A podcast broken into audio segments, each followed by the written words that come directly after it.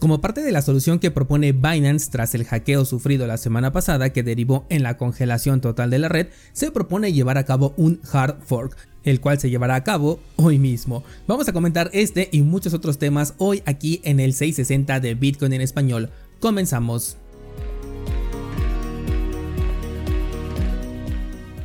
Descentralizados, ayer eh, les comentaba sobre el problema que ocurrió en la red de segunda capa de Bitcoin el día domingo y te comenté que no sabía si esta transacción que pedía 998 firmas de 999 posibles era un experimento, un troleo o un error. Y bueno, pues ya se pudo encontrar la información, o por lo menos yo ya pude encontrar la información correspondiente y efectivamente se trató de un desarrollador que estaba poniendo a prueba los límites de esta red de segunda capa, creando una transacción extremadamente compleja que incluso compartió en Twitter. Esta publicación de hecho ya se las eh, retuiteé, ya la compartí ahí mismo en la, en la red social para que la puedan checar. Es bastante interesante, sobre todo ver en la cantidad de, de código que aparece allí. Y bueno, quise comenzar con este tema para dejar aclarado este punto y saber de dónde surgió esta transacción que ya de un inicio me parecía bastante extraña. Algunas personas están todavía un poco molestas por la acción mientras otros han aplaudido por haber puesto a prueba la tecnología que busca ser eh, pues la solución a los micropagos dentro de Bitcoin, porque si no consigue ser eficiente e incluso ser resistente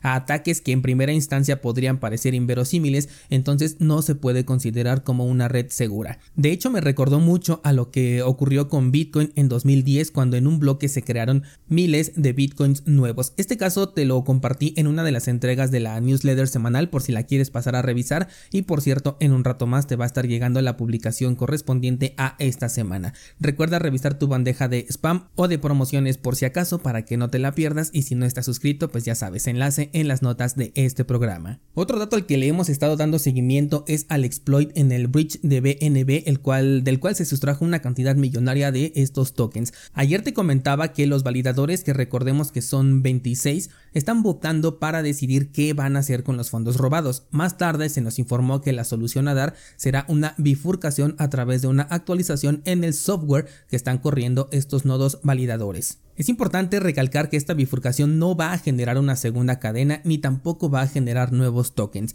De hecho, para el usuario prácticamente no habrá repercusión alguna, fuera de que algunas plataformas centralizadas van a suspender los depósitos y retiros durante un corto periodo de tiempo. El que se ramifique la cadena en este caso no es posible debido a que la red de Binance es permisionada, entonces no habrá nadie que corra una versión anterior del software mientras Binance no brinde dicha autorización, por lo que los 26 validadores tendrán una misma versión en consenso y por ello aunque tendremos una bifurcación, no vamos a tener dos cadenas activas. Lo que no se detalla, por lo menos en los artículos que pude leer, es si esta actualización modifica algo relacionado a los fondos robados. O sea, quiero decir, sí corrige la vulnerabilidad, porque para eso está esta actualización, pero me refiero a si va a desaparecer esos fondos, si los va a bloquear o qué va a pasar con ellos. Así que seguiré investigando para dar con la respuesta que, como dije y sigo pensando, no creo que permitan que el atacante se quede con esta recompensa y por el control que tienen sobre la red, quizás una bifurcación sea un escándalo menor comparado con demostrar que tiene la capacidad de bloquear los fondos a distancia, pero no lo sé, esto ya es cosa mía,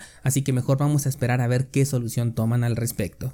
Pasando a otro tema, Google en su evento del día de ayer confirmó que ya se va a asociar ahora con Coinbase para poder recibir pagos en sus servicios en la nube directamente con criptomonedas. Al mismo tiempo, Coinbase va a dejar los servidores de Amazon para utilizar los, de Google como una estrategia en conjunto para ayudar a ambas empresas. Con esto Google se abre por primera vez a aceptar criptomonedas en su plataforma, por lo menos en sus servicios en la nube, aunque como lo hará a través de Coinbase, lo más probable es que sea esta empresa la que reciba las criptos y a Google le pague directamente en fiat. Pero bueno, los usuarios tendrán la oportunidad de pagar utilizando cualquiera de las criptomonedas que acepta esta plataforma de Coinbase dentro de los servicios en la nube de Google. Esta relación comercial me parece interesante, por un lado porque me recuerda un poco a la noticia que hizo PayPal hace algún tiempo ya, solo que siendo Google una empresa más grande, pero el mercado no sé, parece que o no le gusta la idea de que sea a través de Coinbase que ya acepte cripto, o quizás los ánimos en cripto en este momento sean tan bajos que no tuvo un impacto directo en el precio como algunos podrían llegar a imaginar.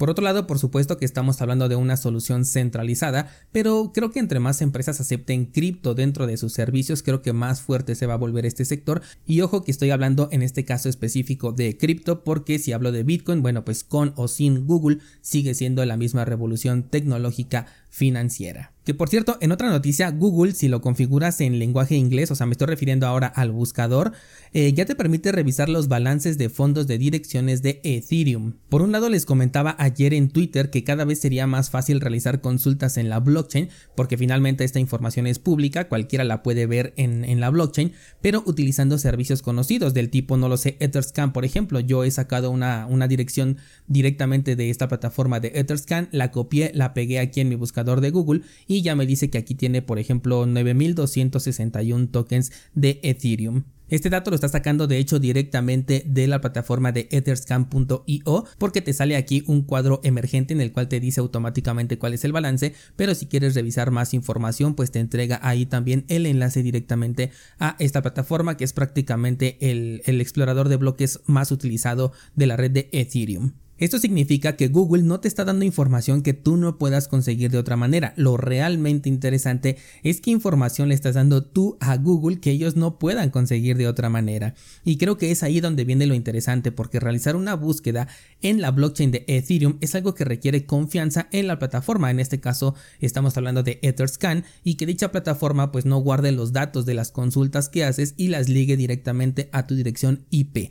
Pero las consultas en Google normalmente las hacemos desde nuestra cuenta personal. Eso significa que si realizas la búsqueda de tu dirección en Ethereum directamente en el buscador de Google, le estás mandando un mensaje a esta empresa de que esa dirección te interesa por alguna razón. Esta razón podría ser porque la dirección te pertenece. Y recordando que Ethereum maneja un modelo en el que todo es una misma cuenta, Significa que al realizar una búsqueda de dirección directamente en Google le vas a estar entregando el dato de cuánto balance tienes no solamente en Ethereum sino en todo aquel proyecto compatible con la Ethereum Virtual Machine y al mismo tiempo es como si hicieras un KYC porque la búsqueda la realizaste con tu usuario personal en Google, por lo que no sugiero realizar búsquedas desde aquí. Creo que si lo necesitas es mejor acudir directamente a un explorador como etherscan.io y brindarle la confianza a esta empresa que confiar en Google, quien abiertamente utiliza tu información para los fines que mejor le convengan y sobre todo si estás realizando la búsqueda logueado directamente con tu cuenta de Gmail.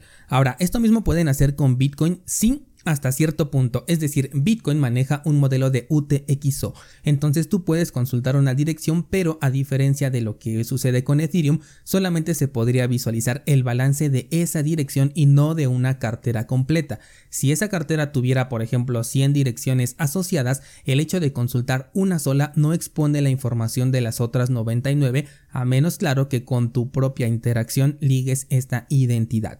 De esto va de hecho la clase que subí el día de ayer en curso cursosbitcoin.com, te recomiendo que la pases a checar si es que tienes suscripción para que comprendas más a profundidad este tema. Entonces, sí lo pueden hacer también con Bitcoin y me parece lógico que muy pronto lo hagan, pero no será en términos de reducción de la privacidad tan grave como sucede en Ethereum. Y el que se va a llevar el premio va a ser Monero, porque aquí simplemente no pueden utilizar este método. De hecho, ni Google ni nadie puede visualizar la información de las transacciones que se hacen con Monero, ni siquiera teniendo acceso a la dirección que quieres consultar. De hecho, tú puedes entrar a un explorador de bloques de la cadena de Monero, colocar ahí una dirección y te va a salir un mensaje bastante curioso. Bueno, también dependiendo de qué explorador utilices, algunos simplemente te dirán que no pueden mostrarte la información y otros te van a mostrar un mensaje un tanto interesante. Por diseño, Monero no permite que visualices las direcciones de cualquier otra persona que no sea tuya.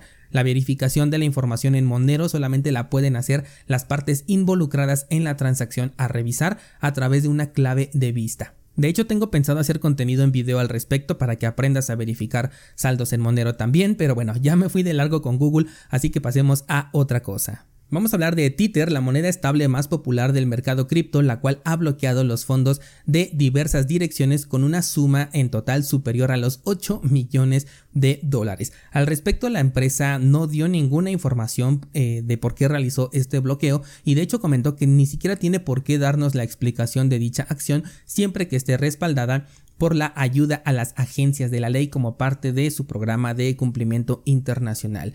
Esta ley que de hecho comentamos hace unos cuantos meses que obliga a las empresas a colaborar con información de manera entre comillas voluntaria.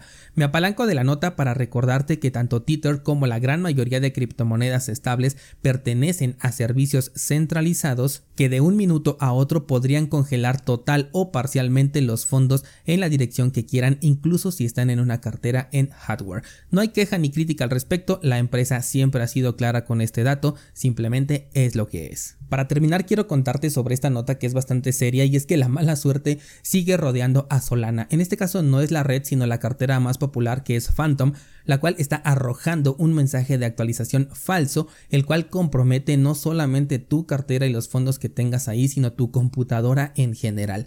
Mucho cuidado si utilizas esta cartera porque no existe una actualización oficial en Phantom por el momento y la que está saliendo es una estafa que accede a tus datos de navegador, contraseñas y demás datos en toda tu computadora, en todo tu equipo. Precaución si utilizas esta cartera, respalda siempre tus criptos con una cartera en hardware. Y si lamentablemente ya actualizaste esta cartera de Phantom, sugiero una revisión profunda de toda tu información, cambios de contraseñas y de ser posible hasta un formateo de tu equipo. O por lo menos pásale un antivirus porque realmente es muy serio el ataque que está generando este malware. Debo agregar que todo comienza con el envío de un token NFT a tu cartera, el cual es el que va a detonar todo este malware a través de una supuesta actualización Así que mucho cuidado desde el momento en el que identifiques que recibiste un token que en ningún momento solicitaste. Así llegamos al final del episodio de hoy. No olvides revisar la información importante que te voy a dejar aquí abajo en las notas de este programa. Muchas gracias y hasta mañana.